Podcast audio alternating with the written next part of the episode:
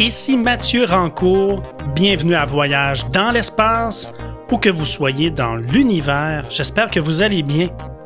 Dans cette série de six balados qui vous fait parcourir tout l'univers, nous voici au sixième et dernier épisode, notre univers époustouflant, Big Bang 101. Je serai le narrateur du texte que mon collègue, le journaliste scientifique Claude Lafleur, a rédigé pour vous. Souvenez-vous qu'au premier épisode, le balado 53 diffusé en novembre 2020, nous avions commencé par décrire le système solaire en se rappelant qu'à la petite école, on nous a appris que celui-ci se compose d'une étoile, le Soleil, de dix planètes et de nombreux petits astres auxquels on accordait peu d'importance. Les lunes, par exemple, autour des planètes, les astéroïdes ou les comètes. Mais nous avons vu, au cours des cinq premiers épisodes de cette série, que le système solaire, comme l'univers tout entier, est beaucoup plus complexe que ce que l'on pensait. En réalité, l'univers est beaucoup plus étonnant, beaucoup plus merveilleux, époustouflant même que tout ce qu'on imaginait il y a quelques décennies à peine. Et voici qu'aujourd'hui, en fin de parcours, nous abordons une idée troublante, une idée qui choque même parfois. L'univers n'a pas toujours existé. L'univers est même apparu il y a moins de 14 milliards d'années à la suite d'un fulgurant Big Bang Qu'y avait-il avant le Big Bang? Absolument rien. C'est quelque chose d'inimaginable, d'inconcevable même. Peut-on imaginer qu'à une certaine époque, rien n'existait, pas même le temps ni aucune matière, absolument rien? Et pourtant, c'est ce qu'observent les astronomes. L'idée d'un commencement de l'univers par un Big Bang est apparue dans les années 20 grâce aux travaux d'Edwin Hubble et de Georges Lemaître, comme nous en avons parlé dans notre balado 58. Mais c'est une idée si difficile à concevoir qu'il a fallu des décennies pour l'accepter, même chez les astronomes. C'est en effet une idée très difficile à accepter puisque la croyance en un univers qui a toujours existé est ancrée en nous. Même le grand Albert Einstein, ainsi que de très nombreux savants de son temps, ont eu du mal à l'accepter. C'est pourquoi cette idée, avancée dans les années 20, ne s'est finalement imposée que dans les années 60 et 70. Ça bouleverse encore une fois la place qu'on croit occuper dans l'univers. En effet, durant des millénaires, on a été convaincu que nous étions naturellement au centre de l'univers. Mais voilà que Copernic, Galilée, Kepler et Newton ont montré que nous habitons en réalité une petite planète qui gravite autour d'une étoile bien ordinaire. Puis les grands explorateurs comme Christophe Colomb, Vasco de Gama, Magellan ont montré que la Terre est ronde. Et puis Charles Darwin a montré que nous sommes issus d'un long processus d'évolution biologique. Et voilà qu'Einstein, Hubble et Lemaître nous montrent que nous habitons dans un univers qui continue d'évoluer depuis ses tout débuts. Dans tous les cas, ce sont des concepts si difficiles à accepter qu'aujourd'hui encore, certains s'y refusent. Pourtant, ces affirmations ont amplement été confirmées par quantité d'observations irréfutables. N'empêche que nous conservons souvent la conviction profonde que, d'une manière ou d'une autre, nous sommes au cœur de l'univers, que tout tourne autour de nous, c'est plus fort que nous. L'idée que l'univers soit un jour apparu comme ça et à partir de rien n'est pas facile à concevoir. Cependant, il faut savoir que même si ce commencement est quelque chose de très complexe et qui échappe par conséquent à la compréhension de la plupart d'entre nous, les cosmologistes et les astrophysiciens comprennent bien ce qui s'est passé à partir de quelques milliardièmes de secondes après l'apparition de l'univers et jusqu'à nos jours. C'est-à-dire qu'à la lumière de toutes les conséquences acquises depuis Cobol a observé que toutes les galaxies s'éloignent de nous, ils expliquent assez bien la formation des premiers atomes, puis de la matière, éventuellement de celle des étoiles et des galaxies, de même que des planètes jusqu'à l'apparition de la vie sur Terre et son évolution jusqu'à nous. Tout cela, les scientifiques euh, se l'expliquent bien, euh, même si ce n'est pas facile pour nous de tout comprendre. Pour raconter les débuts de l'univers en termes simples, disons ceci, il y a 13,7 milliards d'années environ est survenu un événement inimaginable, et insistons sur le mot inimaginable. Il s'agit d'un événement qui dépasse réellement notre entendement. Imaginez, dans un espace infiniment petit a surgi tout à coup une prodigieuse quantité d'énergie, de l'énergie à l'état pur. Cette énergie s'est très vite dissipée pour donner lieu à l'univers. Voilà en deux phrases ce qu'est le Big Bang. On se représente souvent le Big Bang comme une gigantesque explosion, la plus grande de toutes les explosions qu'on puisse envisager.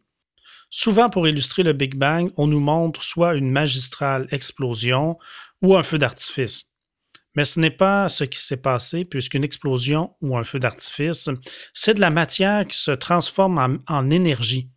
Dans le cas du Big Bang, c'est tout le contraire, c'est de l'énergie qui se transforme en matière. Une autre notion aussi incompréhensible, pour ne pas dire inimaginable, c'est qu'au moment où survient le Big Bang, le temps n'existe pas. Il n'y a donc pas une sorte de compte à rebours 5, 4, 3, 2, 1, bang, tout est apparu soudainement, y compris le temps, sans qu'on puisse dire d'où et comment. Au moment du Big Bang, l'univers n'était pas contenu dans un autre espace plus grand que lui. Non, l'univers est tout l'espace. Les cosmologistes expliquent très bien tout ce qui s'est déroulé par la suite, à partir d'une fraction infime de temps après le Big Bang qu'on appelle une picoseconde il s'explique en détail la création de l'univers à partir des premières billionièmes de secondes, mais sans pouvoir expliquer ce qui s'est passé tout juste avant. Quand on se demande ce qu'il y avait avant le Big Bang, question très pertinente, on pourrait répondre Dieu. Car de tout temps, on recourt à l'existence de Dieu pour expliquer ce qu'on ne comprend pas autrement. Dieu se trouve toujours aux frontières de notre ignorance et notre ignorance concernant les origines de l'univers se situe justement à quelques billionièmes de secondes après le Big Bang.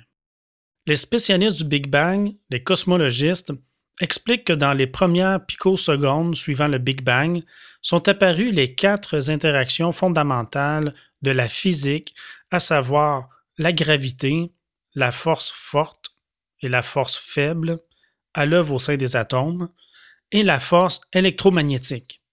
Tout juste avant que ne surgisse le Big Bang, les cosmologistes considèrent que tout l'univers était alors infiniment dense et infiniment chaud, ce qu'ils appellent l'ère de Planck. À ce stade, les lois connues de la physique sont incapables de décrire l'univers. On se bute alors au mur de Planck. L'univers a alors connu une prodigieuse dilatation, une expansion incroyablement rapide que les cosmologistes appellent l'inflation cosmique. Trois minutes seulement après le début de l'univers, les protons, les électrons et les neutrons flottaient librement dans une sorte de soupe. Puis, au fur et à mesure que l'univers se refroidissait, les protons et les neutrons ont commencé à se combiner pour former le noyau des premiers atomes. C'est alors formé principalement l'hydrogène avec un peu d'hélium et de lithium mais il s'est ensuite écoulé 380 000 ans avant que les électrons s'assemblent au noyau atomique pour former les atomes que nous connaissons.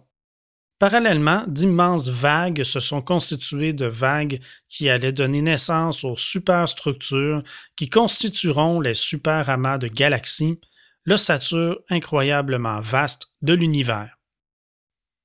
Par la suite, l'univers a traversé un âge des ténèbres durant lequel les grandes structures qui le forment à présent se sont développées. Cet âge prend fin un milliard d'années après le Big Bang.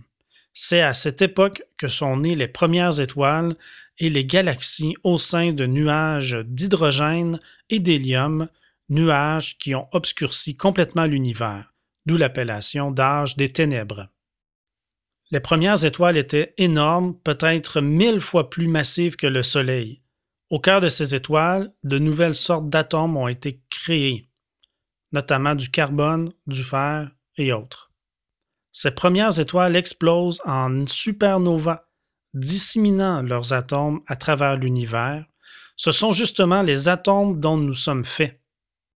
Par la suite, c'est-à-dire depuis 12 milliards d'années environ, l'univers tel qu'on le connaît s'est développé graduellement. Mais la question que vous vous posez est probablement, c'est bien beau tout ça, mais qu'est-ce qu'il y avait avant le Big Bang, avant l'univers? Tout astronome se fait nécessairement poser cette question mille fois. La véritable réponse est qu'on n'en sait rien et on ne possédera peut-être jamais les informations qui nous permettront d'y répondre. Hélas, une telle réponse ne satisfait personne, y compris les astronomes, certains se prêtant volontiers au jeu de la spéculation. Ainsi, devant un tel mur, que les astronomes appellent justement le mur de Planck, toutes les spéculations sont possibles.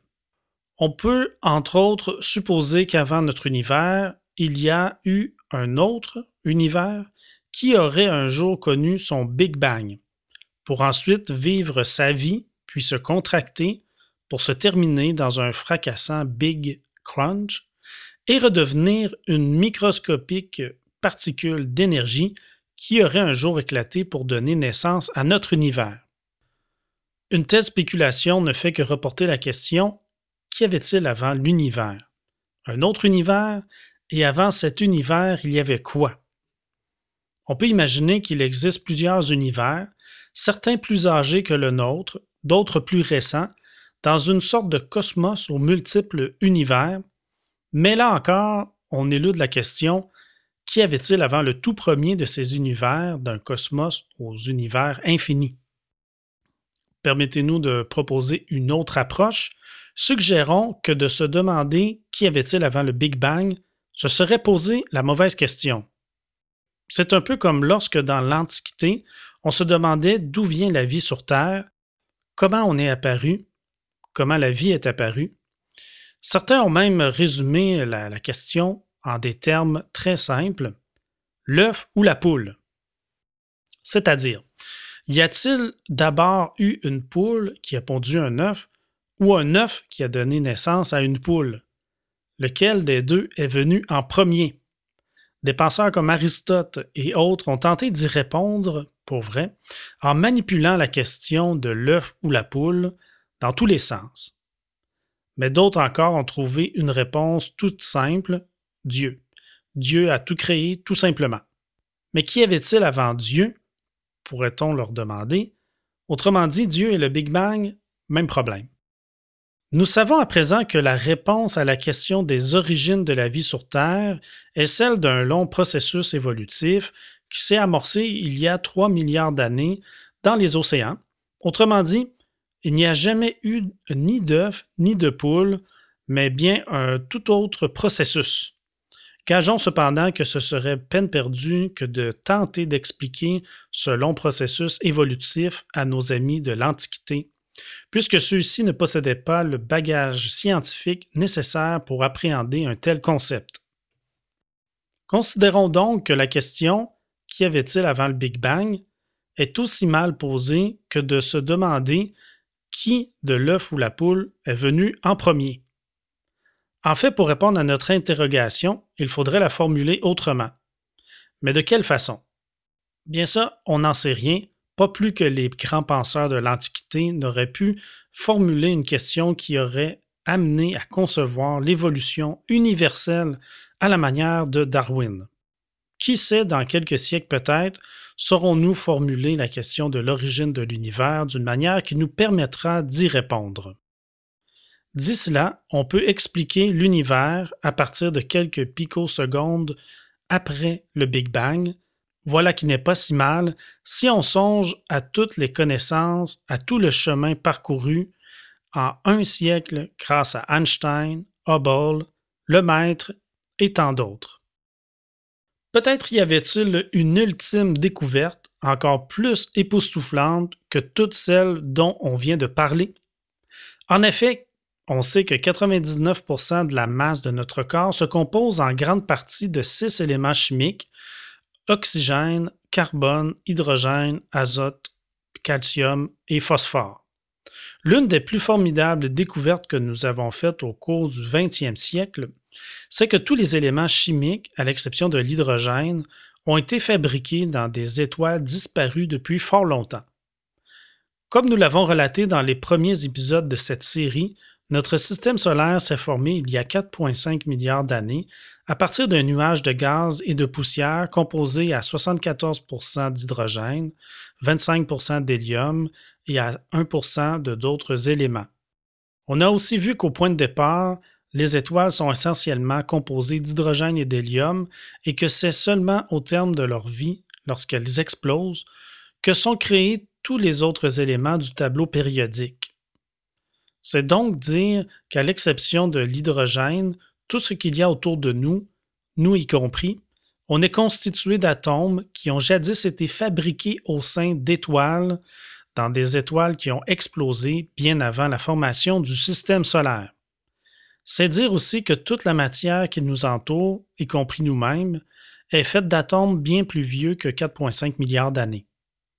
C'est dire aussi que toute la matière qui nous entoure, y compris nous-mêmes, est faite d'atomes qui sont constamment recyclés depuis des milliards d'années. Pour faire une image, on pourrait imaginer que certains de nos atomes ont possiblement appartenu à des dinosaures, sinon même à une multitude de plantes et d'animaux disparus depuis fort longtemps sans laisser de traces.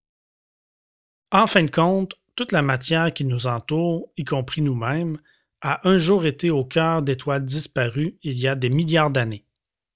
Nous sommes donc, selon la célèbre formule consacrée, de la poussière d'étoiles. En outre, nos plus récentes connaissances scientifiques nous amènent à penser que l'essentiel de l'eau dont nous disposons sur Terre aurait été apporté par des comètes il y a 3 ou 4 milliards d'années environ. Et vous l'aurez sans doute deviné, ces molécules d'eau existent depuis probablement bien plus longtemps que la Terre elle-même. La prochaine fois que vous vous apprêterez à boire une gorgée d'eau, arrêtez-vous un instant pour songer au fait que vous vous apprêtez à ingurgiter des molécules qui existent depuis des milliards d'années et qu'il nous est impossible d'imaginer par où chacune de ces molécules d'eau est passée avant d'aboutir en nous. Même chose pour l'air que nous respirons, l'oxygène et l'azote de notre atmosphère ont préalablement été fabriqués dans des étoiles il y a des milliards d'années. Même chose encore pour tous les objets qui vous entourent souvent fait de carbone, de fer, de cuivre et d'argent, etc. Et tous ces atomes poursuivront leur petit bonhomme de chemin bien longtemps après notre disparition. Voilà ce qui est véritablement l'immortalité, des poussières d'étoiles qui sont simplement de passage en nous et dans nos vies. Voilà qui conclut notre incursion dans notre univers époustouflant. Notez que de tout ce que nous venons de vous parler, ce n'était chaque fois qu'un survol, qu'une introduction à propos de tous les concepts et idées énoncés. Comme vous l'avez sans doute déjà constaté, si vous êtes un fidèle auditeur de Voyage dans l'espace, d'autres balados abordent plus en détail, et souvent avec des experts en la matière, ce dont nous venons de survoler. En terminant, si vous désirez refaire le parcours des six épisodes, de notre univers époustouflant, de notre système solaire jusqu'aux origines de l'univers. Les cinq premiers épisodes ont été diffusés dans les balados 53, 55, 59, 63 et 70. Nos membres Patreon ont droit à un fascicule écrit avec des images pour chacun de ces épisodes, incluant celui-ci. Sur ce, que vous soyez dans cet univers époustouflant, je vous dis à la prochaine pour un autre voyage dans l'espace.